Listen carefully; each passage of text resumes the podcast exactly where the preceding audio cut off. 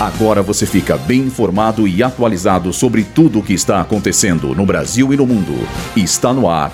Boletim Rádio Gazeta Online. Lula convoca embaixador brasileiro em Israel após tensão com Netanyahu.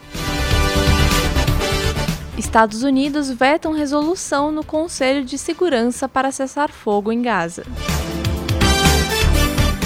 Instituição lança iniciativa para propulsionar jovens mulheres na política.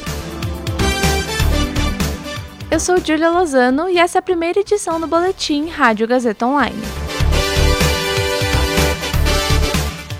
Ontem, o governo de Israel declarou o presidente Lula como persona não grata após o brasileiro ter comparado ações israelenses na faixa de Gaza com o extermínio de judeus durante a Segunda Guerra Mundial. No mesmo dia, o primeiro-ministro do país, Benjamin Netanyahu, afirmou que iria convocar o embaixador brasileiro, Frederico Meyer, para o que chamou de, abre aspas, uma dura conversa de repreensão, fecha aspas. O diplomata considerou o gesto um show, já que normalmente advertências a embaixadores são feitas nas sedes das chancelarias, e nesse caso ocorreu no Museu do Holocausto em Jerusalém.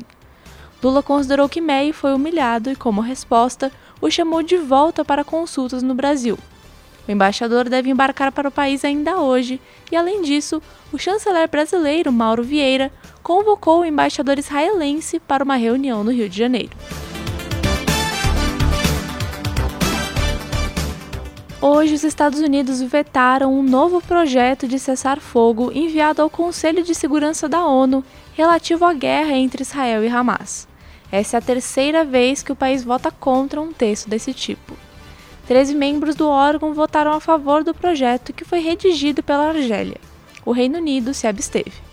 A embaixadora de Washington na ONU, Linda Thomas Greenfield, disse que o projeto poderia comprometer negociações delicadas em curso com o Egito, Catar e Israel.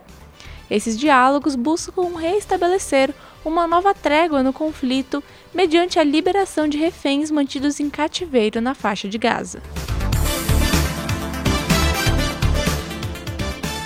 A entidade Girl Up Brasil inaugurou o projeto Você Ainda Vai Votar Nelas, que tem a intenção de incentivar a participação de jovens mulheres na política, impulsionando dessa forma a candidatura de 10 mulheres de 18 a 24 anos para o cargo de vereadora.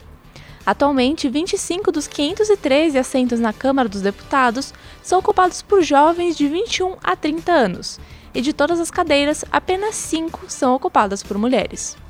O projeto irá selecionar um grupo que, por oito meses, irão passar por um programa de formação política, apoio na campanha, desenvolvimento de habilidades socioemocionais e psicológicas durante e após as eleições.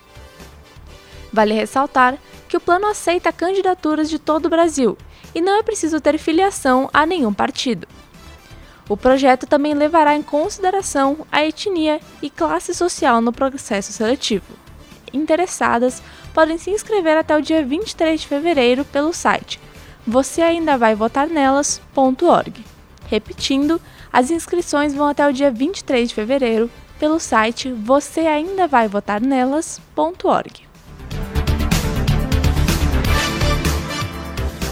Esse boletim contou com o roteiro de Júlia Lozano, Gabriel Borgonov e Heloísa Rocha.